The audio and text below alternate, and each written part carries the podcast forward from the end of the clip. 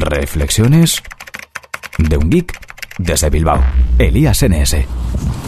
Buenos días a todos. Hoy es lunes 20 de enero. Y ya que no hace mucho viento, bueno, no hace prácticamente nada de viento, voy a grabar y espero que, se oiga bien, sin tanto ruido como algún otro día. Eso sí, ¿eh? 5 graditos que tenemos hoy en Bilbao, 4 de mínima, 9 de máxima. Y volvemos al trabajo, así que aquí vamos con otro RGB Express relacionado con el frío, porque os quiero hablar de guantes, sí señor, guantes que deberíais llevar si estáis en Bilbao. y os voy a hablar de los guantes capacitivos que llevo yo ahora mismo. Igual que las pantallas son capacitivas, pues guantes capacitivos, no sé si es el término correcto ahora que lo pienso. El caso es que seguro que alguna vez habéis llevado guantes y queréis hacer algo en el teléfono y no podíais, claro, los guantes no dejaban pasar pues eh, la corriente eléctrica o lo que sea que pasa entre el dedo y la pantalla al ser pues una tela aislante y te quitas los guantes, tocas el móvil, se te hiela la mano, te vuelves a poner los guantes y bueno, pues un verdadero incordio. Pues resulta que hay en el mercado guantes capacitivos que permiten utilizar el, teléfono pues a través de los guantes sin tener que quitártelos. El precio además es pues de normal, el de unos guantes normales. 5 euros me ha dicho Nelly que costaron los que me ha regalado. Y, nada, pues tienen en las puntas de los dedos unas fibras de, pues un material, suponemos que conductor, y por tanto, pues funcionan.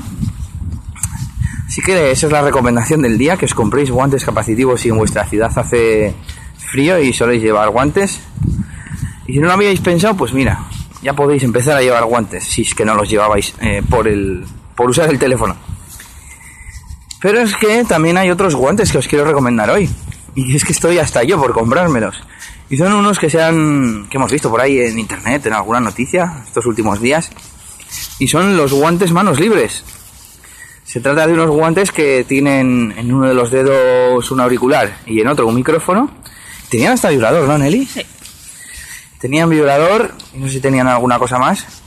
Y pues a través de los guantes, supongo que con Bluetooth, se conectaban con el teléfono y podías utilizarlo para, para realizar llamadas, para hablar. ¿Cuánto costaban?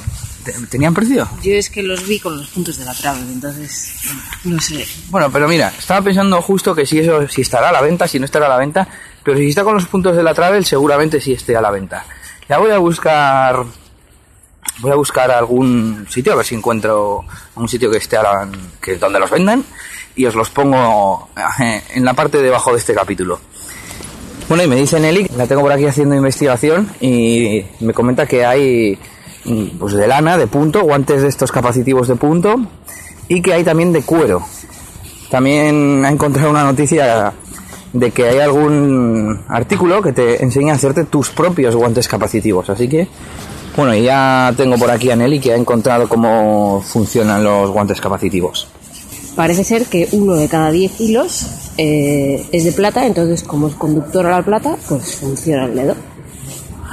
Bueno, y la última cosilla que os voy a comentar, porque ya no nos va a dar tiempo a más, es que hace poco han añadido a If This Then That Google Glass.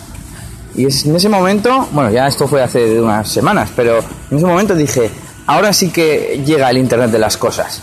O sea, todo va a estar conectado, el termostato, las gafas eh, inteligentes, y creo que, que va a ser el lanzamiento de este tipo de dispositivos conectados entre sí. El Internet de las cosas.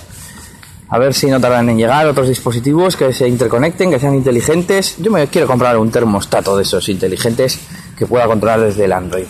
Ya, vamos a hacer una investigación y os comentaremos. Y nada, hasta aquí el episodio de hoy, este RGB Express.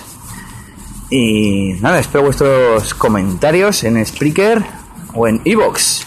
También podéis escucharme en iTunes y me podéis encontrar en Twitter como ElíasNS. Saludos y agur agur. Esto ha sido todo por este capítulo. Pronto, Elías tendrá más cosas de las que hablaros en Reflexiones de un Geek desde Bilbao. Hasta la próxima. Y recuerda que puedes buscar a Elías Gómez en Google Plus o en Twitter, arroba ElíasNS.